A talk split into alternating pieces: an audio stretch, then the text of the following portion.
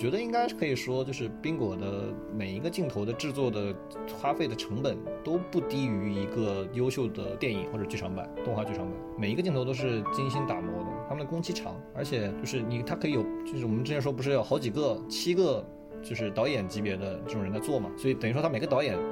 在两三年的这种呃制作流程里面，他只用负责自己的那两三集，他可以有非常长的时间去打磨他的分镜。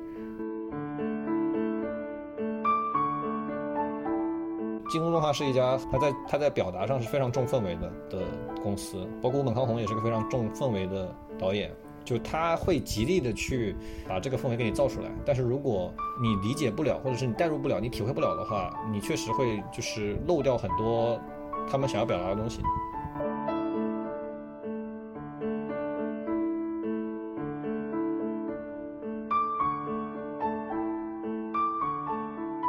欢迎收听本期《无情的 Wonder》，我是 Brad，我是黛布拉，我是羊驼。嗯，本期又有我们这个节目最应该人气最高的嘉宾啊，羊驼返场。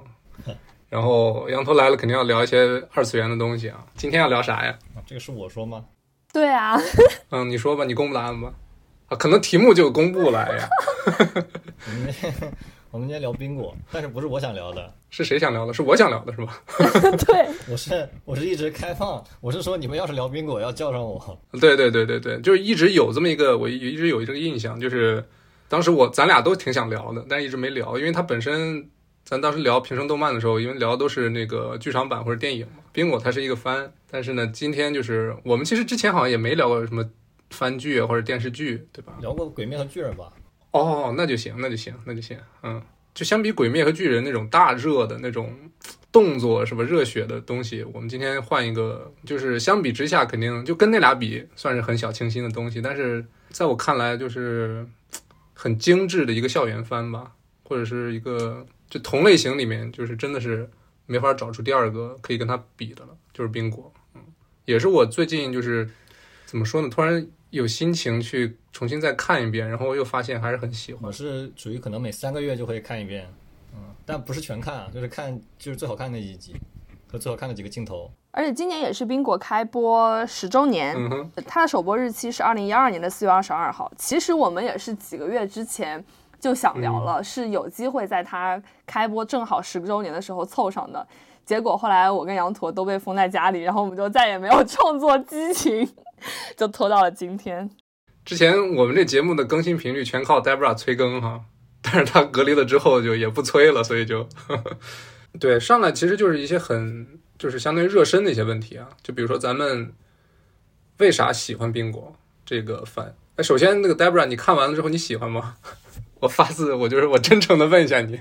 我说实话，我比凉宫春日喜欢一些，就是。那我就不是特别喜欢，没没有，就是还算是比较喜欢的。嗯，比梁宫怎么讲呢？我觉得冰果有我自己很喜欢的部分。首先就是一开始我跟你们说过的，我觉得他有很多在演出上的创意性的部分，就他把他每一集当中最无聊的那些部分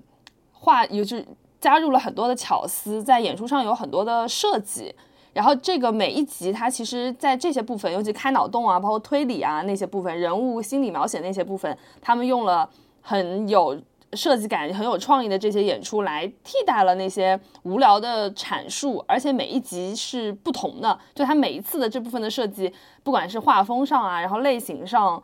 都是不一样的。我觉得这个部分我是很喜欢，每次看到这个部分，我都会觉得，OK，你前面十分钟很无聊，我也可以接受。嗯，然后第二个就是，我不知道，我有看到一些评论，很多人觉得这类型的推理是比较没有意思的推理，或者不是那种最吸引人的推理。包括宾果电影片当中，他也有讲到这个关于推理的部分啊，之后我们会展开说。但是我自己是蛮喜欢这种日常推理的部分的，就可能跟他，我觉得是，嗯，很有效的调节了他每一集的这个节奏。因为在我看来，它每一个单集，尤其是那个有单篇形成故事的这种单集，前面这个前面的一部分确实有一些日常上的部分，是我之后如果说不喜欢部分，我也我可以讲，就是我觉得有些日常上的内容，我自己是比较难代入的，而且我觉得也比较平淡叙事。但是他讲到这个一旦那个千反田说啊，我又有好奇啦，然后开始进入推理那个部分，反正我自己还是挺爱看的，而且很好的就是平衡了它这个节奏，会让你觉得哦，我起码这二十几分钟一集我是可以看完的，不是从头到尾它都平铺直叙讲他们的情感或者讲他们日常的高中生活那样没有起伏，所以我自己看起来，就觉得整体观感还是蛮好的。Debra，你是只看看了一遍是吧？我有机会看好几遍吗？我看了三遍，然后我第二个说啊，羊驼看了无数遍，他最后说，呃，我其实说实话，第一次打开冰果的时候，我是看了可能一两集，我就我就退出去了，因为当时当时就是几年之前的我，可能对这个千反田这种这种角色，你知道吗？就是那种这种角色刻画，对对对，有点。然后他尤其是他，比如说我很好奇，然后一个嗯那种鱼眼镜头贴着那个镜头的那种感觉啊，一个大脸，就就就大眼睛，就有点。还是那种紫色的啊，那个眼睛，可能真是有点那个接受不了。就是可能几年之前我刚上大学的时候，但是后来就是因为不断的就各自在各种地方听到安利，然后就还是要就就逼自己打开看了之后，就发现其实最吸引我的或者我最喜欢的是整个这个它的这种设定吧。就很多人就是我看评论会质疑，比如说这这也叫推理番吗？但我就是喜欢他们这个。这个作品里面推理那些，其实就是真的是生活中特别小的细节。就比如说我们上高中的时候，就会可能对周围的就一些特别细小的事儿产生一些疑问，但是很多时候就就当他就就就这么过去了。但是，呃，千本田他这个人，他会对特别细小的那种事情，就是那种执念特别深啊，也不是说钻牛角尖那种，就是纯粹的好奇心，想知道那种。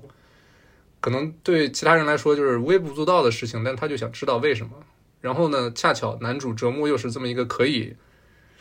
就是只要他愿意去动脑子就能 就能解决这些问题的人啊。虽然他本身啊，当然这个男主他本身的这个设定也挺有意思的，就是那种，呃，咋说呢？刻意的去回避那种节能主义者。对，那个作品叫什么？樱花色的、玫瑰色的那种生活的人啊，玫瑰色的，嗯。所以就是，就这种从从小事儿出发，然后能娓娓道来的这种，这种这种作品确实是很少的。就是你讲那种特别宏大的，像巨人那种东西很难，但是其实从这种小事儿出发，你把它讲的明明白白，然后引人入胜也很难。那这是日本人擅长的。啊，对对对对对。然后冰果他这方面做的确实是很很出色，嗯，就即便是那种。特别小的事儿也能把人看的，就是当然他有他的，比如说精致的作画呀，或者演出啊，去帮助观众产生那种代入感，想往下看下去。当然本身那个作品的那种剧作上也是很出色的，嗯，概念很很棒。就我想问说，真的有人把它当做推理番来看吗？不是把它当做这种高中生校园番来看吗？冰果的推理不只是合格，应该是出色。就它是它它它是一部出色的，就是本格推理番。就是他他的小说是一部出色的本格推理小说，对我觉得做的很好。但是会有人就是在看这部这个番的时候，把它当成就是带着推理番的设定，带着那种有施害者有受害者，像柯南那样的就推理番的设定来看它吗？就只能说就是推理是就只说动画，就是小说，首先我也不是特别理就是熟，只看动画的话，推理是它的一张皮。嗯，但是是一张非常好看的皮。嗯，就是你你你得有一个噱头，你不能你不能你不能就是广告语或者你的定位语不能是什么新时代什么最强校园恋爱番，对吧？你必须要前面加一个你要加个噱头。那所以说推 推理就是这么一个噱头，但是他他把这个噱头做到了，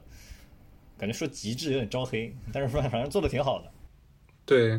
而且其实他每一件事件他都是在推动这个人物的塑造的。就是，尤其是那个十文字那个整个校园季那个事件，其实你发现，它虽然是多线并行，但是它其实隐隐约约都在围绕着某一个共同的主题去去去经营这个剧作，对，就很精妙。学园季篇应该是，呃，怎么说呢？它作为一个一个一个一个故事吧，就是完成度非常高。嗯，是，其实它那几集单拎出来可以可以当个剧场版，我觉得完全 OK 的。嗯，是对，刚好加起来是个一百二十分钟嘛。其实，呃，我之前也认识很多人，就是提出这么一个，也不能说遗憾吧，就是假如另一个世界线把《学院纪片》单单独以剧场版的规格去做一个剧场版，会不会更好？但也但也挺好的，嗯。其实就把小说讲的已经差不多了，所以可能后续什么剧场版或者第二季也是比较就京都动画的的冰果第二季是不可能再出的了，嗯，但角川大概率也不会干这种蠢事儿，就是让别的公司再把个给他拍个狗尾续貂第二季出来，嗯，所以就是这个这个我可以我可以大胆大胆预测啊，这个十年之内吧，二十年之内，苹果第二季的剧场版不会再出了。而且我觉得，就是如果把这个《神山记》的那一个部分单独拿出来做一个剧场版，然后，呃，动画版就做到应该是十六集，哎，十一集是吧？如果就是前前面那十一集的话，我觉得其实对他们人物塑造是不完整的，因为《校园纪片明显就对他们人物的性格的铺垫跟他们整个。什么？他们的信仰、他们的人物的想法、心理活动那个部分的补充是非常多的。如果没有那个部分，其实他们每个人物都相对会扁平一些。虽然前面其实有一些蛛丝马迹，会有些映照，但是明显没有《悬疑片》那么明确的来塑造这几个人物。尤其是男二、女二，是有一个很大的就是人性的那种弧光的，就是或者是那种他性格的一种转折点的，都都发生在那个《轩辕记》那个事件当中。对。整个学员季基本上，他们四个人每个人各自的矛盾冲突的刻画，然后性格的刻画，把他们四个人串在一起，以同一个关键词就是期待嘛，用同一个关键词把四个人在一个时间点里面讲四个故事，然后串起来，加上还要加上一个推理的主线，整个社团的大主线，啊还它主线还不只是不主线的不止一条。对吧？它两个卖高分，一个是解决那个十文字的问题，一个是卖掉两百册那个冰果，至少是啊，这已经就是好几条线串在一起，那整个的完成度非常的高。对，这也是我想说，就是我觉得它的这种设计性的精巧和它在怎么说？你觉得他花心思的地方，除了作画上的、演出的设计上的，还有这种结构上的。就包括是他们单集拎出来单集结构上的，和他这个几个篇章内部的结构上，和他二十二集成为一个整体的结构上的设计，其实也是花了心思的。不是他一集一集就是这么平铺直叙的去讲，而是他中间如何去映照，然后用什么样的主线。我们可以说冰果它从前冰果篇它是一个麦格芬，但是冰果它作为他们杂志，它其实是一个全季的麦格芬，它其实头头尾尾它都是有一些。线索穿插在里面，但是你单集拎出来看，如果把它每一集看成一个单独的推理番，其实也是可以看进去的。我觉得它这个结构上，它是花了蛮多巧思的。是的，这个要说到，就是冰果是怎么样降维打击的。其实，其实现在可以说吧，就我我我先我就随便说了啊，就冰果它总的来说啊，呃，就是从作画到演出到剧情。然后到人物的刻画，到音乐，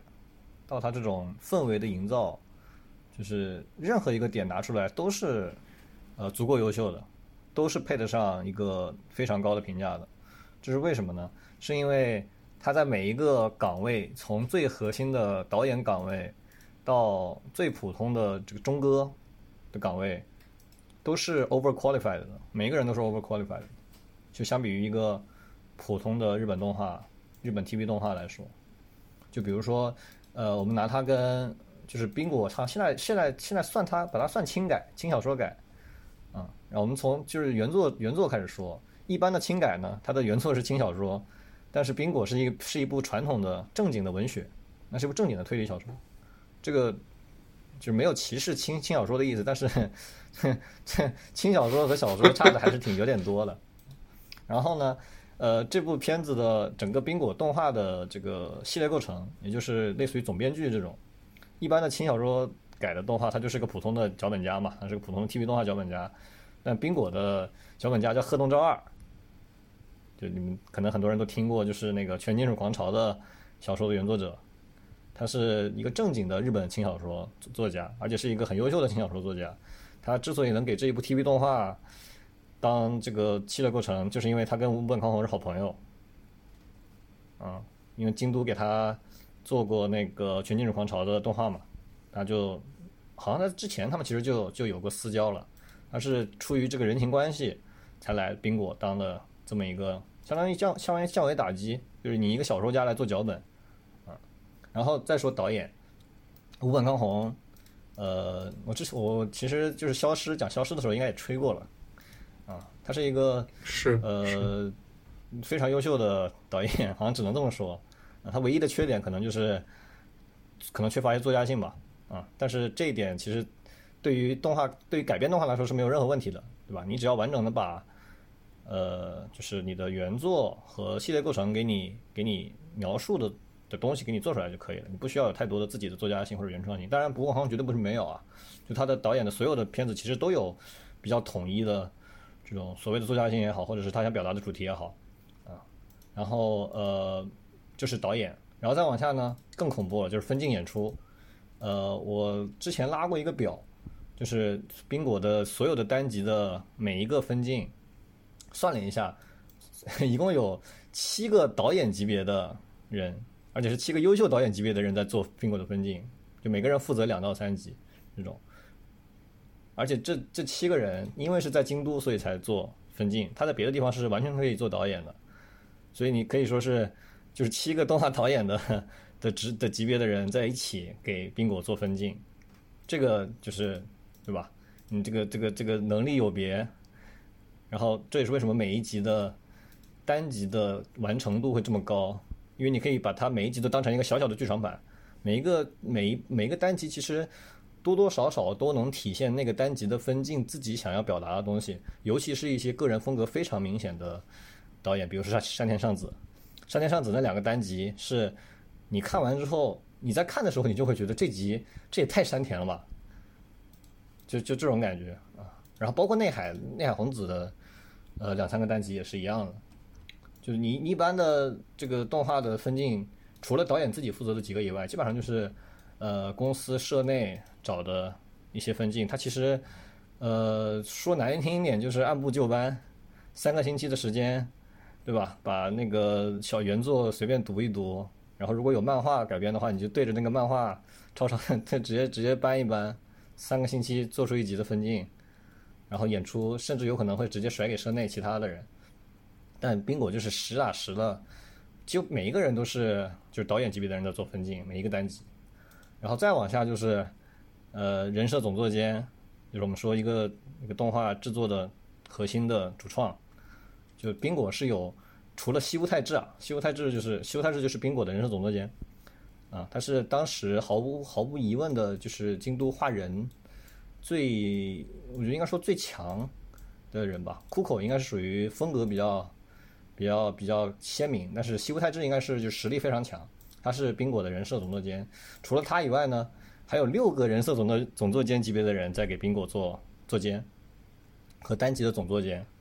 就这六个人到京都，在到东京圈，就是那些大公司，任何一个公司都是能当人设的。就事实证明，他们确实从京都出走之后，都去当了人设。包括除了这七个人以外，除了这六个人以外的剩下的，当时在就是呃京都只是做普通的作监，甚至是原画的人，最近也都慢慢的变成了在业内成为了人设。然后做普通的作监的，那就更是你在。东京都可以随便当总作监的这种人，再往下就是京都动画的原画是呃作监级别的人在画，甚至是导演级别的人在画。就你会看到实力太一在冰果里面是画原画的，山田尚子在冰果里面也是有画了原画的。就是这帮最呃原画人的能力最强的、画演技最强的这一波人在画一个普通单集的普通的卡，就是完全就是堆卡路里。就在我看来，冰果的成功其实本质上就是堆料。他以一个 TV 动画不该不该用到的卡路里和时间去把它堆起来了，啊，所以他为什么会有这么强的一个主创班底？就是京都动画呀。对，京都是怎么把他们弄到一块儿？动画呀，我们之前之前那期就是虽然基本上聊的差不多了吧，但总的来说，京都动画是一个呃，就为什么是要找这帮人来做冰果这个项目？就为什么是冰果？呃，其实他们做每一个京都动画的项目，其实都是这样的，就从从最早期的那个就是全金属狂潮，到 K 社三部曲，再到呃那个中间有幸运星，然后有什么 K on 星星少女日常，然后凉宫的消失啊和凉宫春日，到二零一二年的冰果，就是它是一个呃自己不断的在进步成长，而且社内关系非常稳定，然后能力也非常强的这么一家公司。然后它是不以赚钱为第一要义的公司，它的扩张速度比较慢，然后是比较重品质的。在二零一二年，就是冰果和冰果之前一直是一个顶级打工仔，就是给角川这种出版社或者是 Key 这种就是游戏的发行方来做动画改编。就是他们这冰果这种动画，它是只拿只拿制作费，不分成的，或者是分成分的很少。这个其实也是给就冰果也是给角川打工什么？相当于冰果就是呃京都给角川打工啊，制作委员会第一名是角川，所以是为什么冰果就是出道呃也不是出道即巅峰，冰果就是京都的巅峰了，在我看来，我我我也是，我是一个就是嗯，对，但是很多人会不同意啊，就很多人觉得后面那个山田的京都才是最好的京都，但我觉得冰果就是就是京都的巅峰，因为京都它的短板在于，呃，缺脚本，缺作家性，所以就是角川有优秀的原作可以去补它这个这个问题。等我们如果看一下那个 staff 表的话，你会发现，呃，京都动画的 staff 表里面最大的短板就是脚本家，除了花田石灰和呃鹤龙昭二这种外部的脚本家以外，就是京京都社内的脚本家都是就这种画原画，就是画动画，然后升不上去，升不上原画的，或者是做做制作进行半路出家转脚本家的这种，就是在业内的履历比较有限，基本上就只做京都自家作品，然后也没有呃，比如说这种大学文学系的的的的教育背景，就基本上都是那种比较普通本分，就听导演听导演说话发话的那种脚本家，或者是你可以把称之为写脚本的。所以就是这就是为什么二零一二年京都跟角川分手之后，就是呃，在我个人看来啊，京都在角川之后的作品，京都的呃脚本都不是特别的好，就是哪怕包括呃大家评价最好的金吹，其实呃我个人拙见啊，在脚本质量上跟冰果还是有很大差距的，包括冰果之前的作品。京吹全名叫什么来？吹响吧，什么？吹响吧，上低音号，嗯嗯，就是讲了一群女孩儿，然后她们是一个乐团的事儿，是吧？怎么都是这种高中的吹奏部，嗯嗯，对对对，那个我好像也看了一两集，也没没看下去。嗯，嗯，那个那个之后也倒倒应该也不会再聊了，但反正就是呃一个非常经典的京都这种内部男女对立的一个集中表现。就京都内部会有这种派系，就你戏称吧，就是它，呃，就是老京都，二零一二年之前的京都是男性势力为主，就是他们的核心主创是石原立和独坂康弘，然后呃，当然后就是他们下面的，就除这两个导演以外，下面的员工是女性为主，但话语权掌握在主要掌握在社长八田一明男性里和两个男男导演的的手上。所以京都之前做的作品是以取向呃取悦男用户的这种呃可以说是宅向的作品为主，嗯，比如说那种恋爱游戏改编，对吧？然后包括轻音少女这种是很明显的男性向，然后包括两宫春日，包括冰果，啊，男性受众会比较多。然后二零一二年之后，也不不不能说之后吧，就是随着山田尚子这种就是新锐的年轻女女导演的崛起，就是慢慢的京都动画内部女性的话语权在提升，就他们可能已经不满足于画这种呃纯满足男性用户的这种这种作品了，他们想要去做自己想做的，想要以女性的视角去观察可爱的女孩子，这山田尚子的原话。是，确实京京都的女粉特别多啊，肯定也是跟他们后期这些作品很有关系的。对对，包括你看，呃，后面二零一二年以后，从京都内部往上升上来的的主创，女性占比非常非常的高。就呃新上来的一些女演出，呃，包括女的作监、人设，啊、基本上甚至是导演，啊、除了十一太除了实力太一和呃偏老一辈的河浪以外，其实新生代的京都的导演基本上是女性，藤田春香，然后山村卓也这种，啊，所以呃，因为我毕竟是一个男性嘛，而且我是一个比较呃比较俗的观众，所以可能这就是我为什么比较还是喜欢一二零一二年和之前的冰冰京都。你说冰果是还是男性向是吧？冰果总体偏男性向，那你能看到就是山田要素，或者是说偏女性向的、偏中性的这种这种要素和语言在增加，话语权的增加。尤其是你看，呃，山田回和内海回，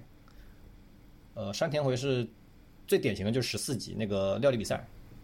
料理比赛那一集有很多对于他们的这种呃手部啊、脚部的描写，你是可以看到非常明显的山田要素。比如说喜欢把两只手就是呃就是怎么说对对着放在中间，然后就是五指放在一起，这种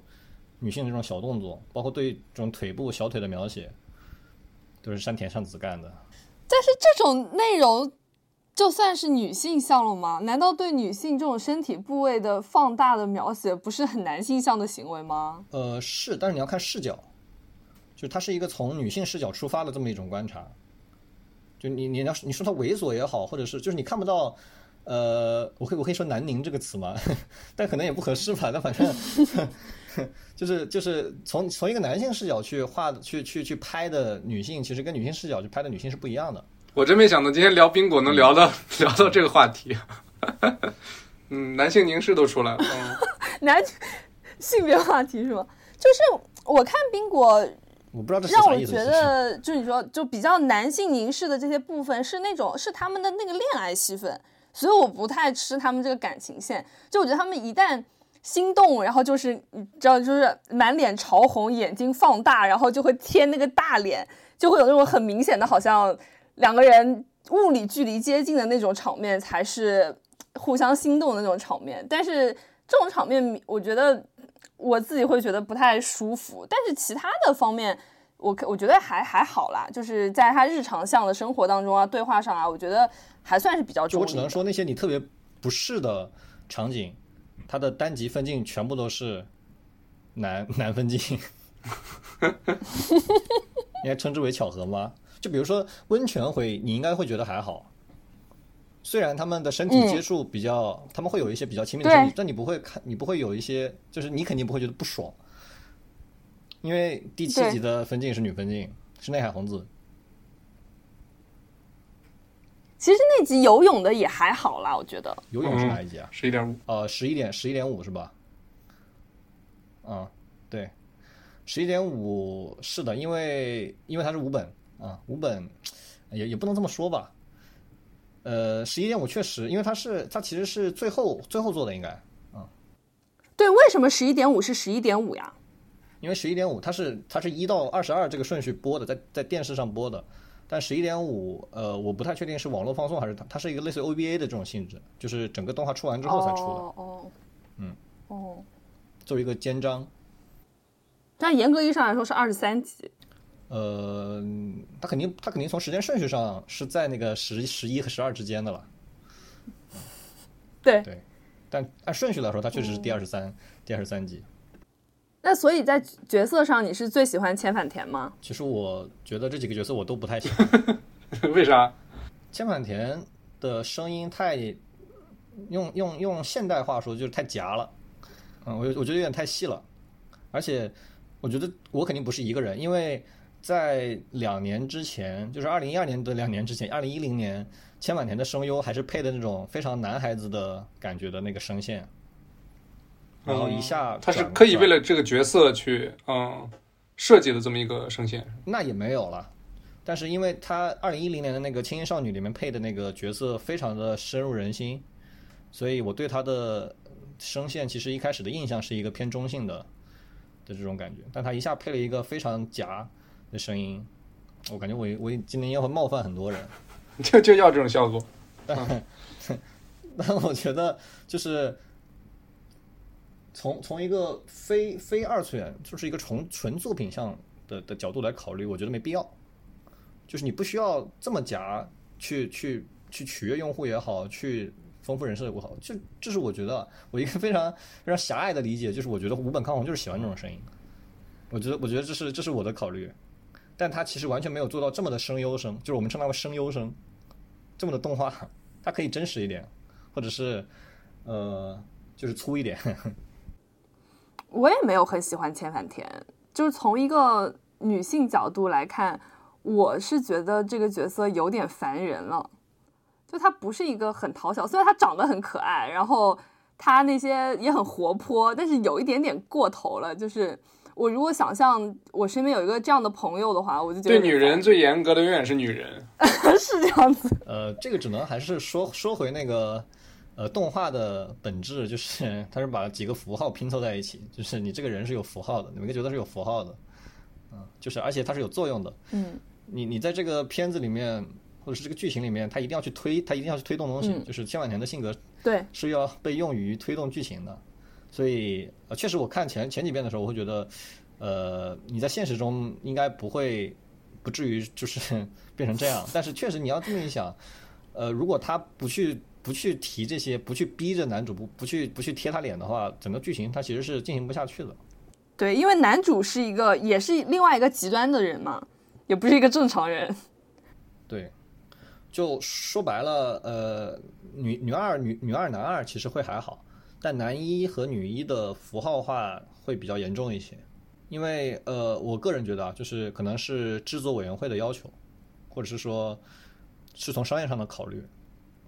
只是你要有非常个性鲜明的符号化的角色，才能把它卖出去。这个确实无可厚非嘛。嗯，对你不能，你不能四个正常人，冰果的周边什么的卖的怎么样啊？呃，冰果的周边是正常周边，就就普通周边，但是宾果的普通冰果出圈靠什么？靠情侣头像。哦，我有看到，我有看到这个。对，对，啊，因为呃，首先这是两个没什么黑点的男女主，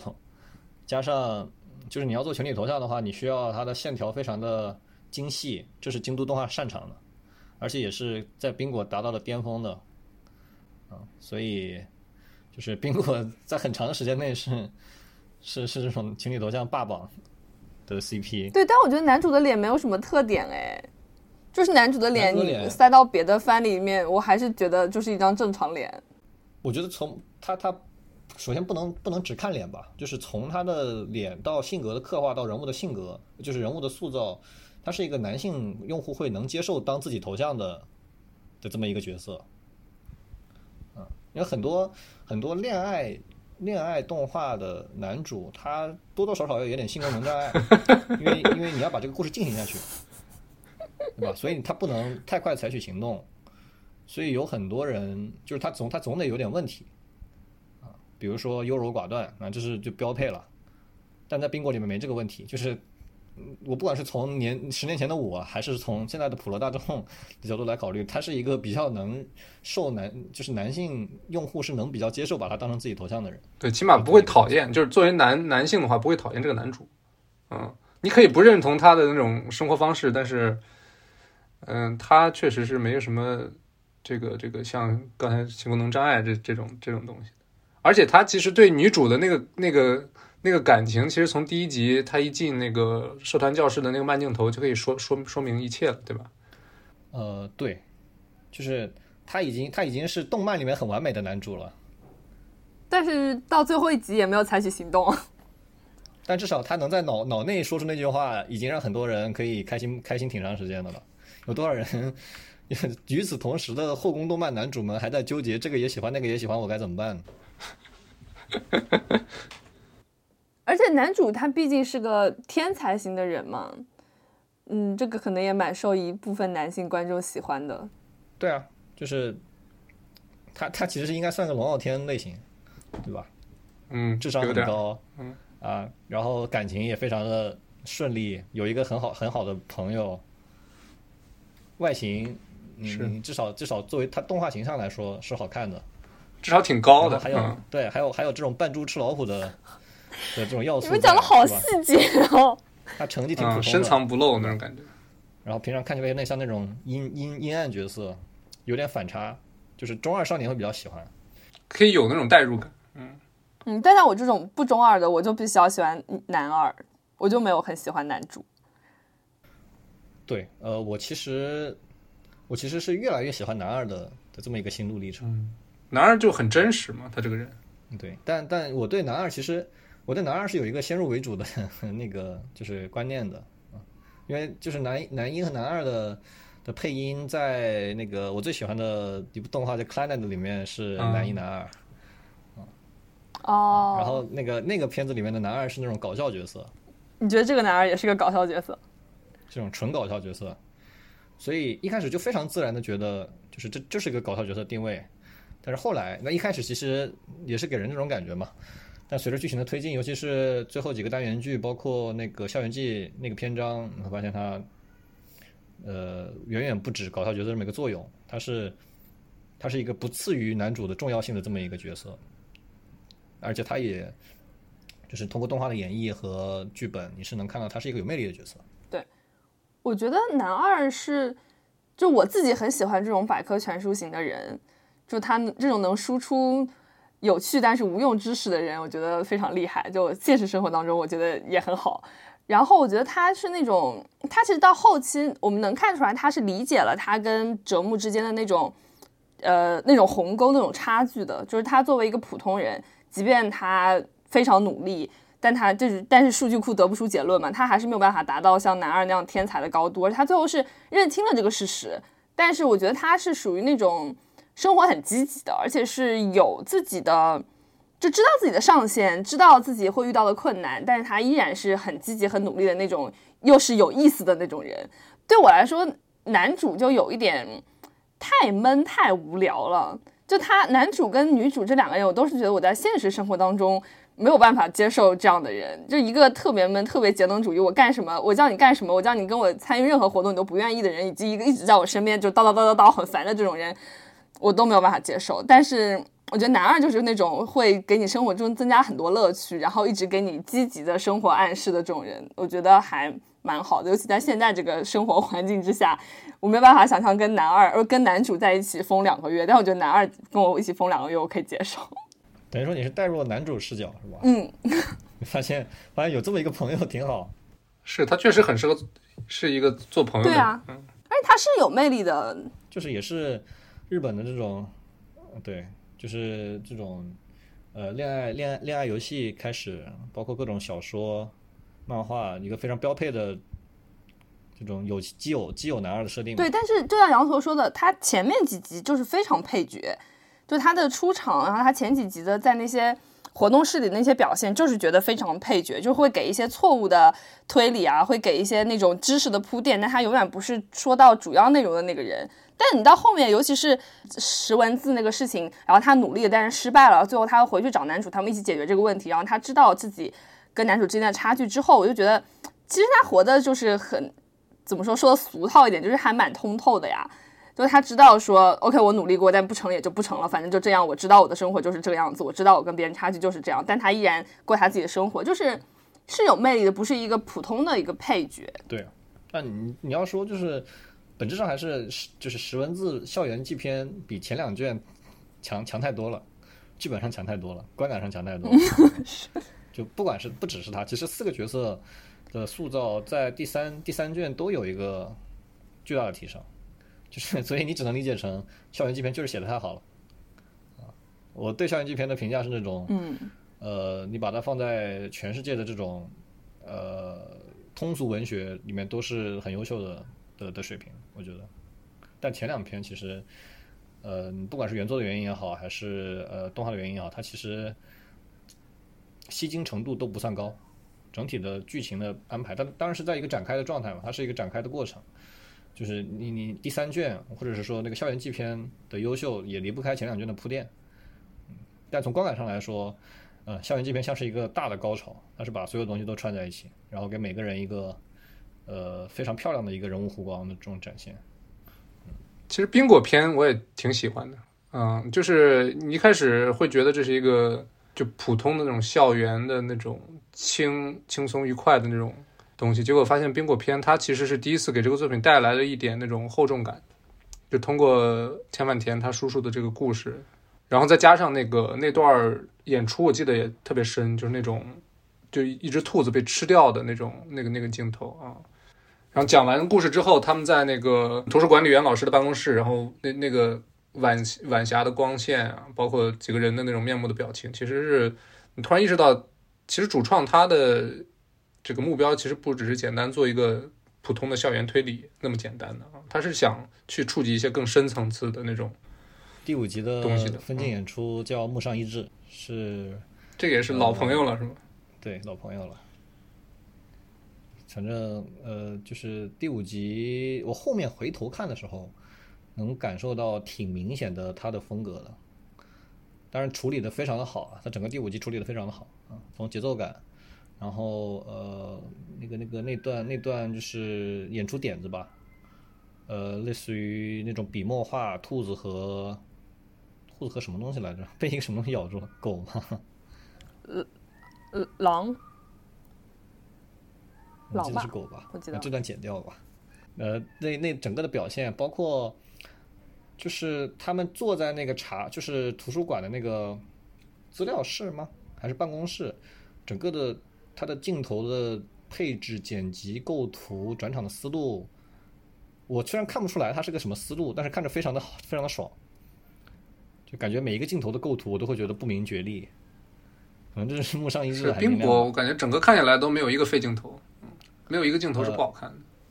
那是的呀，我就之前说的，他们其实是拿一个 不属于 TV 动画的 的精的的人力物力成本去去做的，就呃，我我觉得应该可以说，就是冰果的每一个镜头的制作的花费的成本都不低于一个优秀的电影或者剧场版动画剧场版，每一个镜头都是精心打磨的，他们的工期长，而且就是你他可以有，就是我们之前说不是有好几个七个。就是导演级别的这种人在做嘛，所以等于说他每个导演在两三年的这种呃制作流程里面，他只用负责自己的那两三集，他可以有非常长的时间去打磨他的分镜。别人普通的这种呃轻改动轻改动画，他可能就三个星期一个分镜嘛，一本分一集的分镜，他可能可以用好几个月的时间去打磨他的分镜。而且因为京都它是全社内，就是你从第一道工序到除了背景以外的所有的工序，全部都是社内完成。像之前说的，你呃分镜画好了之后，你可以出座位就把你的分镜给到你的原画，你们之间的沟通、监修、返工的流程非常的简单，你就说一句话就完事儿，就不像你东京圈、首都圈的那些动画公司，所有的东西都是包出去的，每一道流程都是有来自呃不同的职业、都来自不同的公司的人在去做，或者是很多自由的原画，就是你你你一个一个一个单集的分镜或者演出对于。呃，整个画面的把控力其实是不太够的，受到各种各样的限制。但在京都不一样，他们有足够的工期，有个足够足够的人力，和有足够的愿景去把每一个镜头打磨到他们自己想要的理想的效果。所以说，就是从画面来说，呃，或者是从从从制作角度来说，冰果的完成度是，呃，不能说后无来者吧，但是是非常非常非常强的。但其实，但哪怕是这样，它其实不同级数、不同分镜之间操刀的水平，其实也是能看得出来明显区别的。就哪怕是冰果，你也能看到大级、小级。有的小级其实，呃，是能够看看得出来它的水平是没有那么强的。比如说一些新人新人分镜做的，那你看相对来说，山田尚子负责的集数，对吧？五五坂康弘负责的集数，就是第一、第二和最后一集是五坂康弘的集数。他的对于整个画面的这种这种把握力就非常非常强，然后山田尚子就是你能在他山田尚子的集数里面看到非常非常他自己原要素的这种镜头。就我先补充一下，就刚刚我们说篇章嘛，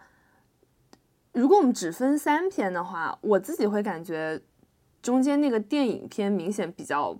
不好一些，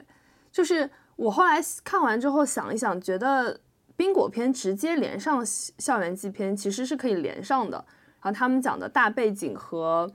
中间主要出现的元素是比较相衔接的。然后我觉得电影片就比较跳脱，而且他在电影片当中等于是强行设置了一个反派，呃，就女帝嘛。嗯，我自己会觉得有一点点，有一点点不太顺畅。但你们怎么看这个事情？就我可以理解，他可能是要讲关于这个悬疑推理这个事情，就可能是，嗯，可能是编剧他本人就在原作当中，他就想要讲的一个点，他必须要在某一些集数当中把这个观点要阐述出来。但是我觉得这一篇跟前后总归我觉得不是特别搭。呃，第二卷其实核心，它首先肯定不能跳过，因为它小说一共没几卷，你也跳不了。其次，呃，我觉得第二卷对于它全篇的构成有一个不可替代的作用，就是它标志的男主的一个心态的转变。嗯，就是就是你你在第一卷的时候，他是一个节能主义者，对吧？校园季的时候，他其实已经是一个行动派了，他已经是一个主动去推推推动剧情，或者推动自己身边的，或者是主动追寻自己想要的生活的这么一个状态。你从一跳到三的话，呃，它中间是需要有一个过渡，是有需要有一个有一个事件的。然后第二卷其实就是这个事件，那就是校园爱情啊，就让女主去推动它就好了呀。但就是还是说回那句话，原作本身其实还是偏推理的，至少从皮，就是从从从篇幅的角度来说，嗯推理的要素是比较嗯比较强的，尤其是前两卷，就是你你你男主必须要有一个，如果是爱情的话，就有点太俗了，是吧？大家喜欢看呀。就就对，就是你虽然确确实冰果动画是一个偏恋爱的，嗯，可能第二卷的观感稍微差一点，可能也是因为那个案件的，对那个案件本身可能是咋说呢？嗯不是是。对对对，嗯，首先那个电影拍的就很很学生嘛那种感觉，再其次他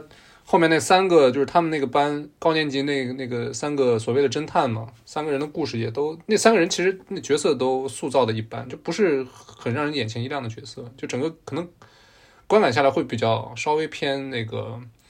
惊喜会少一点。第二卷那三个反派就是是真的反派，就那三个同学，对，我以为他是被那个学姐，就是陪学姐演戏的。对啊，没有啊，就相当于是我说哦折磨就是男主其实是被利用的，他是过来编剧本的嘛，对吧？然后其实他被利用的方式也是那种女帝期待嘛。这个角色他惯用的手段，就是对对，他让你觉得你自己是特别的，对对，就是其实代入的话就很好代入。假如你是一个高中生或者大学生，一个漂亮的学姐，一个校园风云人物，突然跟就跟你这个无无名之辈 跟你说我我我很看好你，你是特别的，但是个男孩儿他他都会对我已经我我我要是我我已经受不了了，我已经我已经冲上去了。对啊，他都会就是使出百分之二百的力气去去满足这个学姐的期待，就是这样的。嗯，但就是只能说整个第二卷或者是整个这个八到十一集，它的剧情就不是很有意思，嗯，对吧？而且它就发生在那个布市里，就这个案件嘛，这个案件不是很有意思。而且它其实，呃，京都也没有把最好的资源放在这几集上。就你看一下它的那个，呃，这几集的分镜，其实除了除了中间有一个山田回以外，其实都是呃 animation 那个那个他们那个大阪那个分公司 animation 的人做的。当然，当然就是也不能说那么差了，因为毕竟，呃，第十一集的分镜我记得应该是河浪，河浪荣作啊，然后他后面呃去做了 Free 的监督，嗯，但反正不是不是不是五本康弘，没有五本康弘，没有实力太一，没有没有木上一志，没有内海红子，就是八到十一集，就是京都自己给的资源其实也不算也不算多，他们自己也知道八到十一集是一个需要撑过去的的的这种这种这种定位，嗯它不是最最亮的那部分，而且好像。呃，我没记错的话，八到十一集有有有有贺东的集数，就可能需要贺东去救一救，需要贺东周二去救一救他的剧本。虽然最后我觉得也可能也没救成吧。我第一次看的时候，其实就差点流失在这个八到十一集了。我印象里应该是看完十一集之后，我就我觉得这个我已经宣布了，我宣布冰果是个小丑了。然后，然后，然后后来就是突然。他可能已经播到就是十四、十三四集了，我再回想起来，感觉前五集有点实力，然后又回头去看了啊，然后再把《学员记》看完就就就已经定论了，不是小丑。所以你是一二年刚出的时候就就就看了是吧？对啊，我一二年追着看的。一二年你应该是高一，我高一高二，嗯，刚好是那个，就是刚好是那个年龄。对，刚好是男主的那个年龄，就高中刚入学的年纪啊。摇头最喜欢哪个单集啊？如果说单集的话，我我有最喜欢的好几个单集，呃，想想啊，第三集我特别喜欢。第三集我都忘了第三集是什么。第三集是讲，呃，他们怎么去把那个冰果的整个，就是所有的冰果，嗯，从一个抽烟的那个学长的那个、那个那个布室里面给他拿出来。对对，但我其实最喜欢的不是那部分，我最喜欢第三集就是前面前半部分，就是那个男主和女主在咖啡厅里面聊天那段。就女主跟他讲那段是非，常典型的实力太一，对，就是就是那种小点子。实力太实力太一，我觉得他是一个有小点子而无大意的，而无大能力的这种这种导演。那他的小他的他的原画能力非常强，然后他的这种演出点子其实非常的有趣，就就他是一个不会让人觉得无聊的导演。就你你你可能没有印象了，呃，那个那个呃，Brad 可能有印象，就是那第三集他们两个在那个咖啡厅里面。然后呃，千满田想要说想要说那个想要让男主帮他找他舅舅，哎，不是找他舅舅，不是找他舅舅，找他舅舅那个事千坂田想，让男主帮他，呃，对，然后呃，但是但是男主并不知道，他以为嗯，他不知道千坂千坂田想跟他表白啊。那个气氛，他整个那个图书那个那个咖啡厅的气氛是粉色的，它的氛围是粉色的氛围，嗯。然后放的是巴赫的那个《纪元上的咏叹调》，好像。嗯。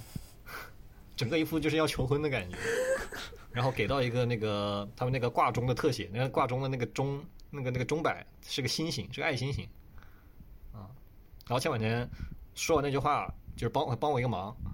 之后，马上就是那个粉色的的的那那个那个滤镜就掉了，变成一个变成普通的那种偏偏绿的加灰的那种色调，正常色调，然后又给到一个那个钟摆的特写，就变成圆的了，说明之前那个心形的钟摆是是是折磨的想象心里想的东西，嗯，就是第三集会有有有一些这种小点子，嗯这也是那种很正常的高中生的这种意淫的场景，感觉。对，你这说怎么这么你怎么说这么过分啊？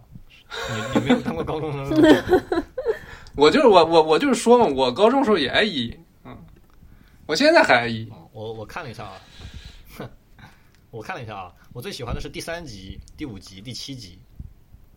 然后然后呃，学员季的最后一集就十七集嗯，嗯，啊，然后十八、十九、二十二一，第五集就是就是兔子那集每次集，看都会重新看一遍，然后第七集是那个那。是那个他们去泡温泉那集是吧？对，十八、十九、二十二一不都是谈恋爱吗？你喜欢看那个？，对，我我喜欢看谈恋爱有问题吗？而且而且，你不会是男女主 CP 粉吧？呃，不是不是，我我我喜欢后最后这几集，就是因为单纯的呃演出加氛围加呃音画音画表现加它整个结构，就是偏偏审美向的这种喜欢，不是偏代入的喜欢。就它每个单集都足够的精巧，在我看来，而且很就是它每一集都有一个都有一个主题，每个主题的的探讨，我觉得都还挺挺挺挺好的。嗯哼。我现在最有印象的是有一集讲的是他们一个老师，初中的一个老师说很喜欢直升机那集，山难十的。八嗯。十八还是十九？对，十八，嗯，十八嗯，就那集那那集就给我感觉很是一个就是那种很棒的那种短篇小说的那种感觉，就他从两就四个人那种很很日常那种散漫的对话，然后到去去去想到底为什么，然后到去查资料，然后再最后到推理，就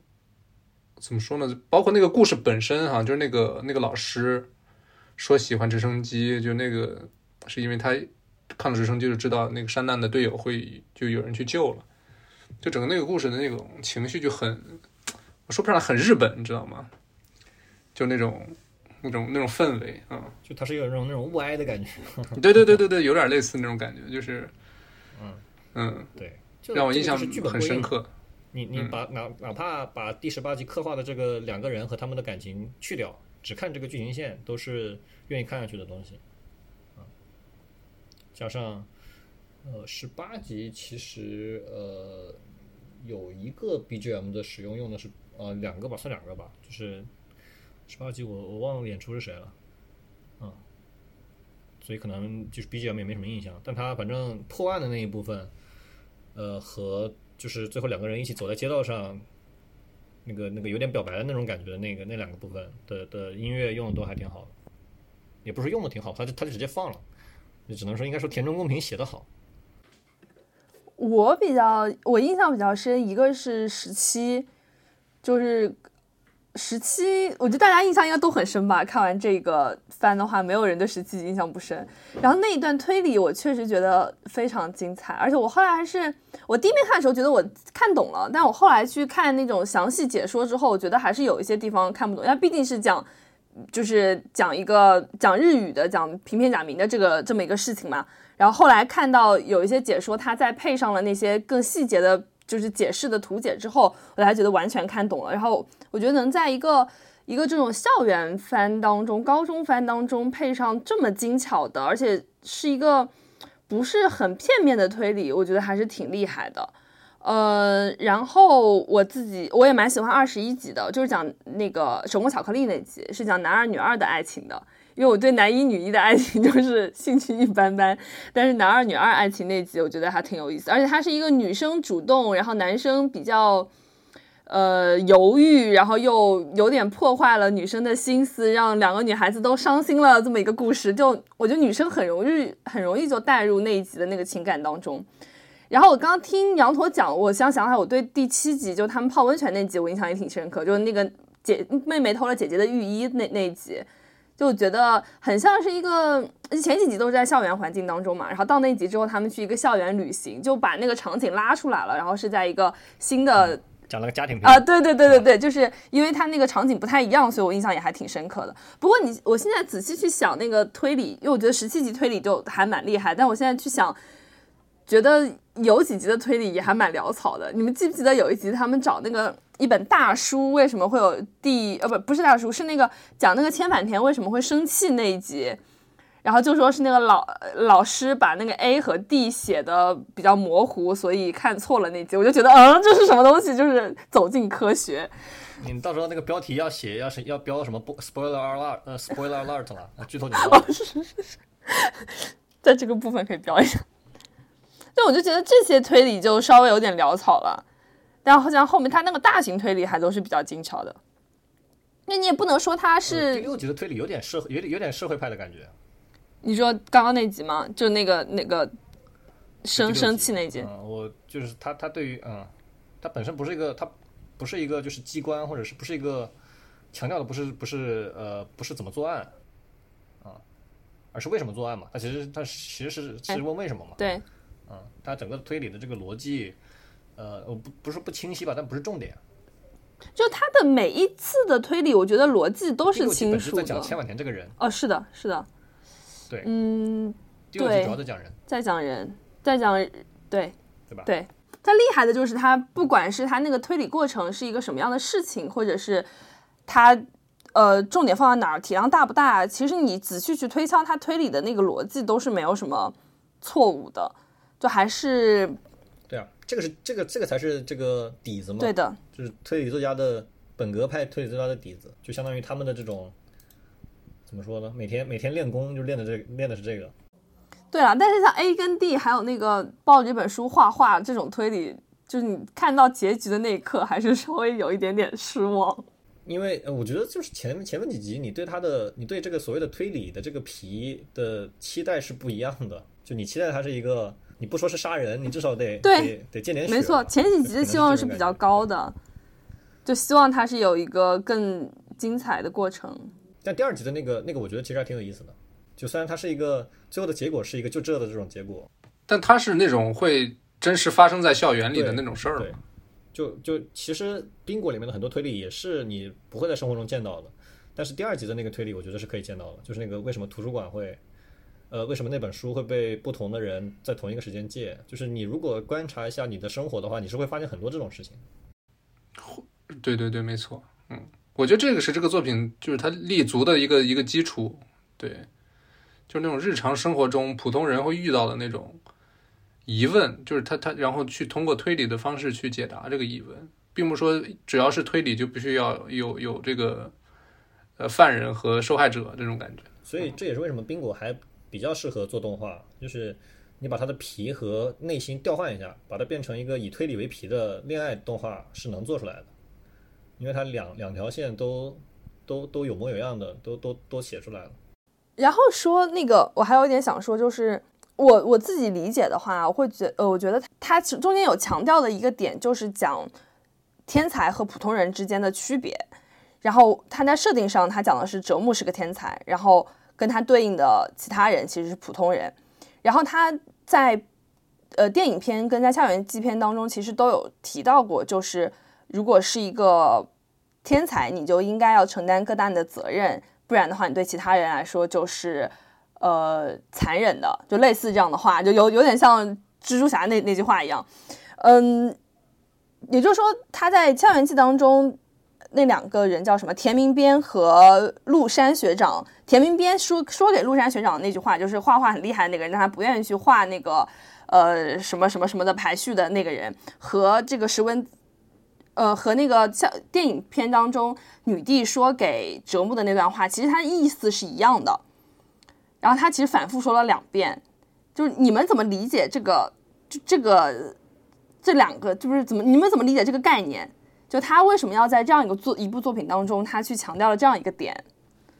呃，这我觉得是很常见的日本人每天在想的事情，尤其是动动漫，就是什么战斗力排行这种，就就日本人的戏剧冲突有很多都是这这种类型的，就就包括呃，你像那种传统的热血漫，尤其是最近啊，就有很多就是男主他是没有动力的，就说白了就是。我一个有能力的人，是不是一定要去肩负那么多的责任？就是一个一个是这方面，还有还有一个是，就是嗯，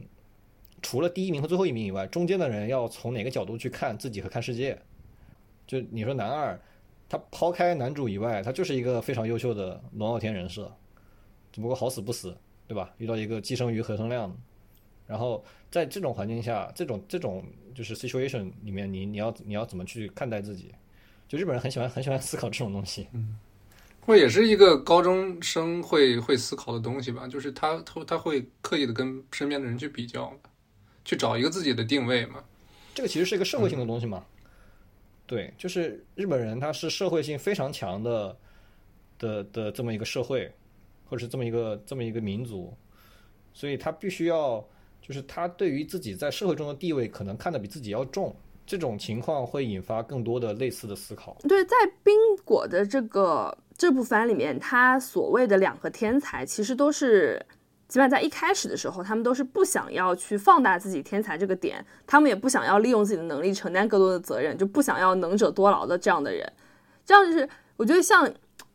反而我觉得是社会性跟他们个体性之间的一种冲突。就他们从他们个体角度来说，他们可能并不想要，他们就想过灰色生活，就想过节能生活，并不想要把自己投入到这个社会责任的浪潮当中去。但是他们生活在这个社会当中，生活在群体当中，他们会听到这样的声音，被迫的改变自己的这些做法。可是其实这里的这两个天才，他们都是我过我的，然后我也没有想要受到你们的影响。当然，这个番讲述的其实是男主的这个变化，就他慢慢的。被人发现了，他是一个具有这种天赋才能的人，然后他慢慢的想要积极的参与到社会当中去，他是被人肯定的。我觉得他是讲的是，就是个人的生活态度和他们这个群体性当中，生活在一个群体当中的受到的这种信息的影响之间的这种关系。然后这让我想到我之前看过的一个脆皮鸭文学。然后那个脆皮鸭文学里面讲，也有一个男主，他就是一个，一个，他是他也也是个天才，个数学天才，但是他就是他就是属于那种很知道自己是个天才，然后很愿意利用自己才能的人，但他的问题就是他最后会纠结到一个没有办法解决的数学难题上去。就其实像这两个这个番里这两个天才，他就不会有这样的问题。他我我觉得折木是属于一开始最最最开始的时候，他是。不被这个校园所重视的那种人，然后他是被人点名了，对他们这几个朋友点名了，说你有这样的才能，然后他慢慢的意识到了自己身上的闪光点，意识到自己有这样的能力，然后他在那个电影片当中，他开始对自己能力有一定的认识，然后在后面得到成长，他其实有一个成长线嘛，但他不会纠结于，看他这样的个性，我觉得他不会纠结于我要如何把我的才能发挥到极致。然后我之前看那个片，那个反那个蜕皮侠文学里面，就是天才的还有一类天才，他们就是会非常重视自己的能力，然后认为自己要把这些能力用在解决人类最难的、最颠刁钻的那些问题上，然后最后就误入歧途，万劫不复。就是我觉得还挺有意思，就是让我想到这个事情。那我觉得，我觉得宾果就是这两个所谓的天才，呃，宾果要探讨的不是责任的问题，是认认对自己的认知的问题。就是他们对我，我觉得他们他们他们首先没有被强加责任嘛，就不管是那个呃田边边和陆山那一对，就是田边边他其实没有没有强制要求陆山一定要去做什么，一定要去画那个漫画，他其实只是呃对自己的感慨，或者是对于差距的这种认知，啊，但是对于陆山来说，他不是责任的问题，他是呃承不承认自己的才能的问题，正不正视自己才能的问题。对，呃，对，我觉得这个在折木身上其实更更更更重吧，啊，因为其实千坂田对他也不是以责任去约束的，包括其他，包括就是呃男二女二，嗯，他不是不是那种蜘蛛侠的那个能力越大责任越大的那个问题，而是呃你怎么样对待自己的能力，你怎么样认知自己在社会和世界中的位置，就就还是那句，就是呃你如果在知道你自己有才能的情况下去否定自己的那份才能，那你是不是对其他人有不尊重呢？对吧？或者是你是不是是是否是在自我逃避呢？这个我觉得其实是呃，就是日本人在在讨论的比较多的问题。他们的他们对于责任的这种，他们的责任意识其实已经拉到拉到极致了。就哪怕是前五集的折木，或者是那个所谓的陆山，如果他们在身上感到责任的话，他们一定会去做的。就从一开始都没有变啊，所以我觉得更多的是一个是否解放自己的，不能说解放天性吧，就是认识到自己的能力，承认自己的能力，跟自己和解的这种感觉。其实与其聊这个，还不如就是聊一下，就感觉折木为什么会变成这样？他为什么是就是十十六七岁年纪轻轻就是这么一个性格？家庭原因，嗯，也也也是，嗯，他家庭应该不是什么正常。就而且他那个姐姐的那个角色的那种设置也是挺有意思的。他姐姐其实也是个天才，我感觉，嗯嗯，对嗯，他姐姐，而且就动画的制作，我不知道小说是怎么写的，动画制作是刻意隐去了他的外貌的，就是只只给了一个这个半半脸的一个身体啊，一个嘴巴，所以也是就感觉就是告诉观众这个人并不真实存在，他是一个剧情推手罢了，这种感觉吗？就就是你说男主这种前期这种性格，可能跟他的姐姐有点关系吧。就自己如果是个六十分，普通人是个二十分，他姐是个一百分，那他可能觉得自己就只是个六十分，可能多少有点关系。就像那种什么家里两个天才，那个不那么天才的人就会觉得自己是个傻卵。折木可能多多少少有点这种原因，然后他姐姐又是一个非常外放的人，估计没少欺负，没少欺负男主。我觉得还有一点可以讨论一下是，你们觉得这个结尾怎么样呀？呃，你就说最后一集嘛，最后一集那个看樱花感情线的那个交代，是吗？开放式的结尾。尤其是你们能带入他们感情线的人我觉得你有什么想说的吗？我可以等会儿再说。，Brad 先我肯。定不能代入，我从最开始就不能代入，我从我从高中的时候都不能代入。这是两个，这是两个，就是一个要当首相，一个要当那个财阀的，这两个人，两个飞在天上的人，我跟我有什么关系呢？确实就是这个感情吧，怎么说呢？它确实，它本质上是两两个就是质地很善良，然后为人又很地道的人，就是互相互喜欢的那那种过程。当然，看上去观感很舒服，但是其实打从一开始我就知道这个这个东西它不是真实存在的，就是你不会有一个女孩儿就是就家境好，长得又漂亮，然后认识你第一天就贴你脸，就是就贼贼那个贼主动那种感觉。反正我这辈子没遇到过。这种人是属于那种两个完人，对，两个刚好能拼在一起的黄金，就拼在一起了。嗯，所以看的过程中，唯一就是好奇的，无非就是他们俩会怎么样去，就慢慢彼此走近一点啊。然后最后这个结尾，其实怎么说呢，也是挺开放性的吧。你可以说他们可能没两第二天就在一起了，也可能说他们可能就是得过个，就是可能这高中毕业之前都不会袒露自己的心声，也不一定啊。所以就给给给给所有没看过小说的观众一个很大的想象空间吧。嗯，我不知道小说最后给没给一个结论啊，但是他最后一集那个樱花，整个其实也是就是给这段感情戏下了很多功夫吧，对吧？就整个那个场面啊，包括那个气氛那种渲染，我感觉已经他整个最后一集其实都是在为最为为最后那句话去这个画风都跟前面几集都不一样了。嗯嗯，是，而且他整个最后那个那个整个背景美术或者是摄影用的那一套粉色的粉色的色彩，就是挺挺亮眼的，挺挺挺挺不常见的，挺挺难做到那个级别的。挺挺新海诚的，你可以说是新海诚级别的啊，对对对。但其实就是最后还是在说，就折木他还是还是怎么说，拥抱了、接受了一个玫瑰色的高中生活这件事情，不像他一开始说的那样，他是一个灰色的，就他，他一开始他可能也没有想要追求一个蔷薇色，呃，每一个玫瑰色的高中生活，但他最后其实还是走到了这一步，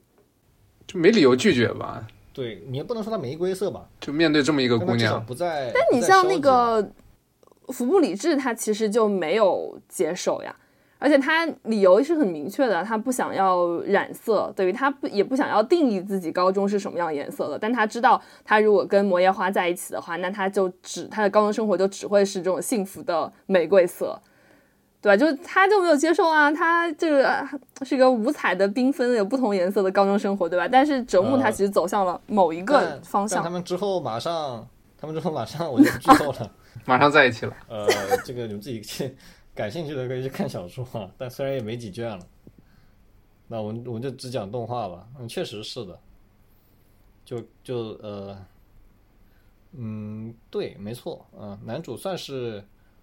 算是。因为感情线就是对自己的人生，包括高中生活有一个有一个变轨吧。这这我觉得是京都动画想要表达的，就是呃，吴本康弘想要表达的，他他会很很嗯，应该说恋爱脑嘛，就是他他非常的极力的去渲染爱情的美好，对吧？家庭的美好，友情的美好，就是纵观吴本康弘的导演生涯。就是他虽然大部分的作品是改编啊，他的原创，他你不能说他有原创的原创作品，他最原创的其实就是那个甘城，甘城光辉乐园，但他应该说百分之百的作品都是都是有原作改编的，但他把所有的这些完全不同的原作都改编出了他自己的味道，就是赞美生活，赞美感，赞美爱情，赞美友情，赞美亲情，然后永远是一个乐观向上、积极的的的态度，这就是吴本康弘他自己的作家性。就比如说第七集最经典的那个，呃，你们知道第七集就是他们最后的结尾，两个人散步，呃，散去温泉回来，然后看到那个呃姐姐和妹妹，姐姐姐去背脚受了伤的妹妹嘛，姐姐背着妹妹，就那一幕，其实相当于把整个第七集的那个结给解开了，对吧？但其实那那一段是五本那段是五本康文自己加的，就原作里面是没有的，包括十七集陆山学长。就转头，然后跟那个田明边笑了一下，那个场景不也是京都他们自己家的小说里也没有吗？其实也是想给他们一个暗示，对，那个也是没有的，是吗？那我还不知道哎，就有点类似于把这个不完美的世界稍微变好一点的那种感觉，给观众留一点温柔。就如果真是加的话，那加的还真是很巧妙的。是啊，就就是你可以看得出来，京都这帮人就比较理想主义，然后比较。应该用一个什么词来形容？就是感情用事吗？呃，应该不能，不不不，这个这应该是个贬义词，就是比较比较浪漫主义吧，应该说。因为我看到还是有一部分人觉得这个番最后还是烂尾了嘛，就是我当时觉得这个结尾反正是可以接受，不啊。不不是，你们都是从哪看到这么高血压的评论的？我看到的都是狂吹啊，可能我们的平台不一样。你们在豆瓣上是吗？我觉得他是，就是大家对看这个番的看到十七集之后的时候，那个心境应该是不一样的。就看到对他最后结局的走向有不一样的期待，然后最后几集他着重描写在感情线上，然后可可能在其他的议题上就没有什么发展，然后最后。花了五集来讲感情线，又没有什么实质性的进展嘛，就停在那边了。觉得可能有一部分人说烂尾是指的这个，我感觉。你想，他一开始讲的是学运，然后后面又有那么复杂的推理的过程，而且讲的是一个跟我们刚刚说天才跟普通人这么深刻的话题，最后就讲讲校园爱情，这个多少是有一点高度上的差距。你从它它的高度上确实是有差距，但它这几集你既不能说无聊，也不能说，也就就就他们本身都是非常优秀的单元剧啊，嗯，而且不管是从是嗯把它把它当成恋爱剧来看，还是当成推理剧来看，都是足够优秀的。所以就是你说最后那几集不好看的人，只能说审美水平还不如我，我只能我只能这么说。但我我唯一能承认的就是最后几集，你要想真正完全看进去的话，你是需要代入的，你多多少少是需要代入的，因为它有很多情绪的东西，比如说那个呃，就是打开大吉那一集，就是他们被关在那个小仓库里面，就是你是需要去带入那种，呃，两个人在一个吊桥效应下，在一个封闭的黑暗的小屋里面，他们那种微妙的距离感和那种微妙的紧张感，就是如果你感受不到这个的话，那你确实不会非常的 enjoy。啊，就是金宫动画是一家很注，他在他在表达上是非常重氛围的的的的公司，包括吴本康弘也是个非常重氛围的导演，就他会极力的去把这个氛围给你造出来。但是如果你理解不了，或者是你代入不了，你体会不了的话，你确实会就是漏掉很多他们想要表达的东西。我觉得羊驼说的这一点，就是有点像我前面讲的，我不喜欢他的那个点，就是他的日常的生活跟人的感情线，你是需要去带到这个人物当中去才能体会到的。这个跟他跟像我们之前聊像《鬼灭巨人》这种番是完全不一样的。那种番，它你用一个打斗场面，然后用一个激情澎湃的 BGM，然后几个刷刷刷的那种场景，马上就能把血压推上去了。可是这种反正是这种细腻的情感，它不是。即便他画面做的再精细，然后他作画上花了再多的心血，如果代入不了的人，他还是不能代入。这个跟他本身的这个制作水平其实是没有关系的，它是一个就是番的类型或者说那个场景设定的关系。对。但 with with all due respect to《鬼灭之刃》，我只能说，《鬼灭之刃》就是个纯抒情，它全是全是感情，大喊大叫，哎，这个这个有点太招黑了，就是呃，它是一个纯纯纯的热血热血版，它的。他的所有的矛盾都非常非常的呃单纯和和清晰，家族爱这种生离死别，人类最基本的刻在 DNA 里面的这些感情，把它讲出来，把它放出来，就是你你你就是你就你你就被冲击就完了。他的音乐全部都是抒情类的音乐，冰果的音乐全部都是氛围类的音乐，就冰果的冰果的 BGM，我觉得吹多少遍都不为过。古典那部分就不说了，你就什么巴赫之类的没什么好吹的，就是田中公平写的那那一部分，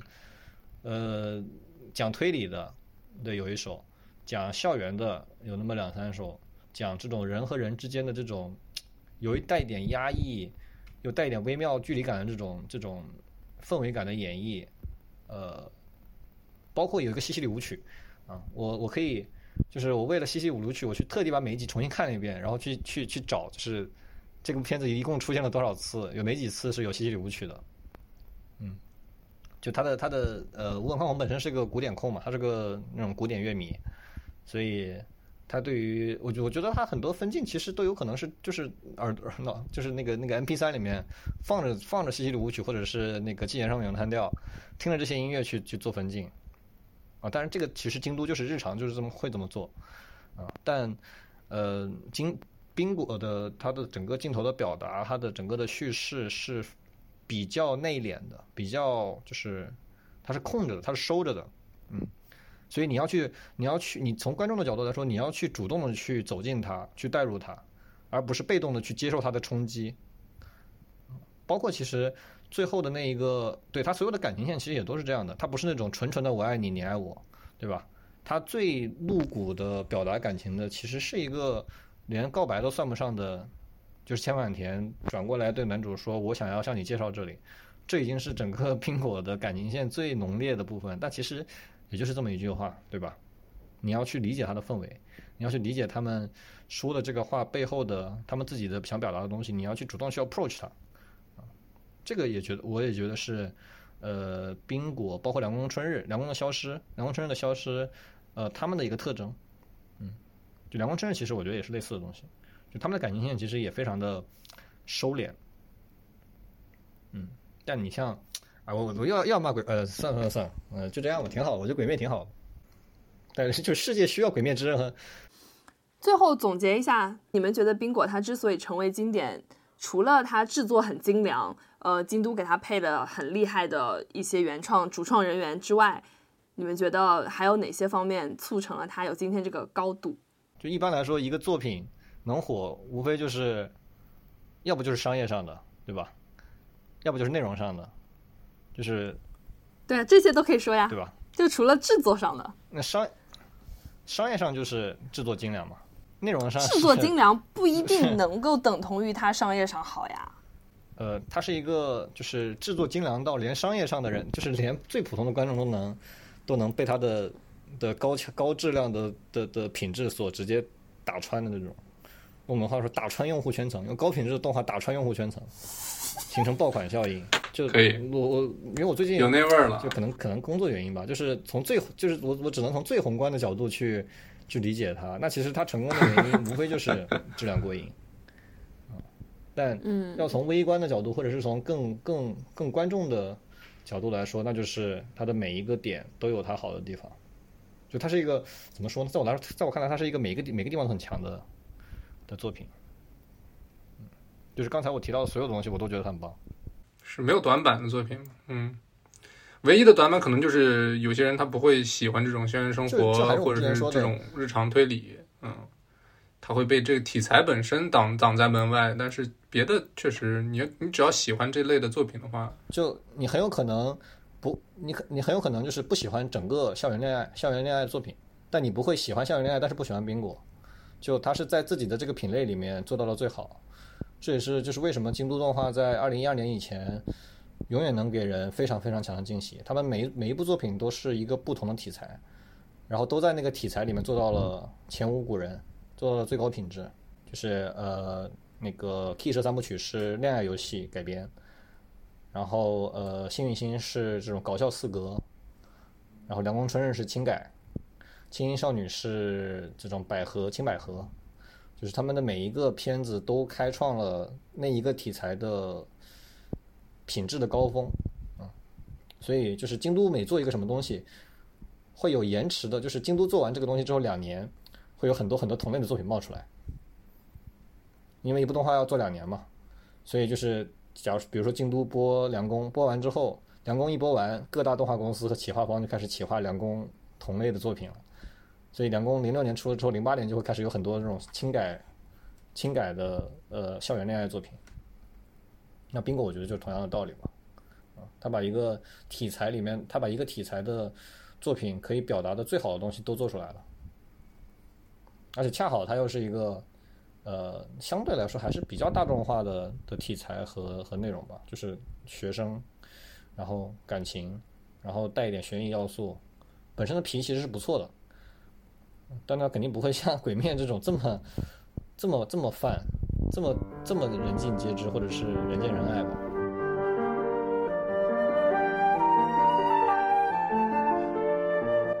呃，那我们今天这一集冰果就和羊驼聊到这里，然后欢迎大家喜欢我们节目的话，在各大平台订阅收听我们的节目，然后也欢迎大家加入我们的听友群，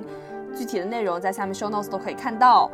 谢谢大家的收听，我们下期再见，我是黛布拉，我是羊驼，呃，我是 Brad，拜拜。拜拜。争取下次跟羊驼来的话就聊新奥特曼。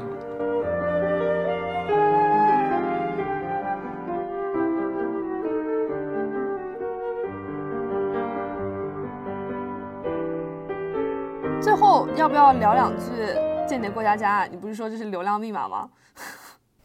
聊个两分钟那你。要你要你要那你要 你要在标题上写吗？我我们终于聊了冰果和间谍过家家。你们不是你们都看了吗？我看了呀，我看了，好看吗？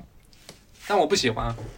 我觉得很可爱啊，就是下饭嘛，没就是没什么压力。我觉得我是要看剧情那种，他这剧情就有点就是有点瞎胡闹了。我部分同意吧，就虽然他的间谍那部分是个纯皮，就是你看你看一眼就知道它只是个皮，然后它整个是不应该抠他的间谍那一部分了。但我可能就是观影习惯吧，就如果你这个皮太随意的话，或者是太设定太太怎么说呢，太乱搞的话，我会有点难受。对，嗯，所以我观感最差的我是一开始都觉得还行。一直到那个他叫了一帮人陪他女儿去那个游乐场玩那集，对，那集我有点真绷不住了，就有点。我我是我是能接受，就是你套皮的，就是你为了你你本质上你家庭剧不可能卖，不可能卖的好嘛，所以你你你作为漫画，你一定要给他套一个，比如说间谍的这种皮，或者套一个设定的皮。但你我觉得你可以套，但你不能影响影响观感。那部分是尬的，我有点影响观感了啊。但总的来说，嗯，确实有点尬。对，它制制作非常非常精良，然后它是打泛用户的，打家庭主妇和就是从从从六岁到六十六岁人都能看的这种感觉。家庭主妇可还行？家庭主妇家庭主妇会喜欢的，因为那个阿尼亚嘛，小萝莉演绎，哦，就是大家都喜欢，就是你你你就是这种有有怎么说呢？它有点像二次元风向标。就是每一年每一季都有那么几个动画，就是放出来之后，你会发现，你周围所有不是二次元的人都把头像换成了，都换成了对应的动漫。嗯，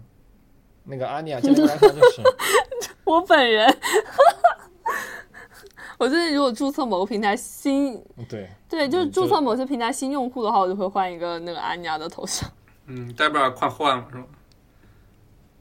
没有，我一般就是会，就是会翻手机，可能前五十张里面看看有什么适合的。然后最近手机前五十张里面，可能就是安妮亚的头最适合做头像。嗯，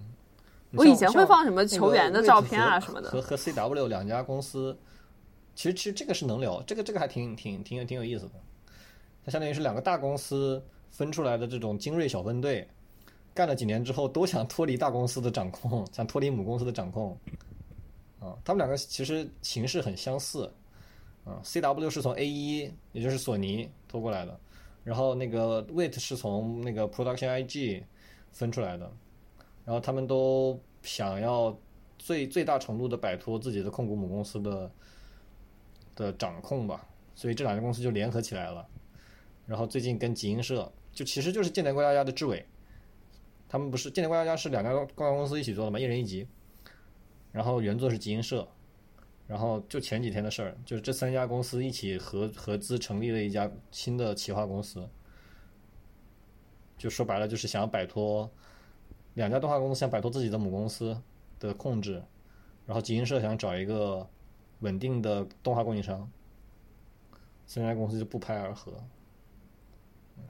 就总的来说，今年过家家就是呃很努力的在拓圈，很努力的在打泛用户了。夏日重现到第几集啦？我只看了四集，三四集。哦，那我要补一下。夏日重现有些地方有点太吓人了，就是他突然被杀死什么的那些场景。我看到就他们在那个夏日祭上，然后最后那个男主被杀死，然后哦就是没有把他杀死，说他会那个穿越的那，他确实到那里。有一些比较直观的这种拿菜刀 拿菜刀捅人，或者是 挺直白的。对，就是有一点太那个，而且他要看的像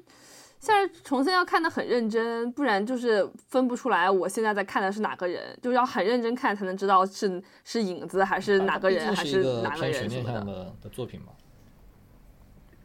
那目前看来，嗯。他后面你说他后面不会烂尾，原作还挺好看的，结尾还是不会出现剧情大 bug，一片一片好评啊！你是你是看完原作了吗？啊，你是你是就是动画第一集放完之后你就把原作看了，我把漫画看了。他这个出之前我就开始看了，有一次在首页上刷到了啊，这样吗？我看的不是漫画，我看的是相当于一些 UP 主他会就拿漫画来给你讲那种，所以他是嗯那种。木鱼水晶是吧？就类似那种讲解 UP 主，主要是这个故事就你看了之后，你就想知道结尾发生了啥，就是有点忍不住。对，对呀，对呀，对呀。它不会有大 bug 是吧？就现在挖的这些坑，它都是可以解释的。听说是一个，呃，没有烂尾，没有人物崩坏，没有没有作者放弃治疗，没有吞设定。总的来说是平稳落地。听说真的后边还其实还挺挺精巧的，可以期待一下。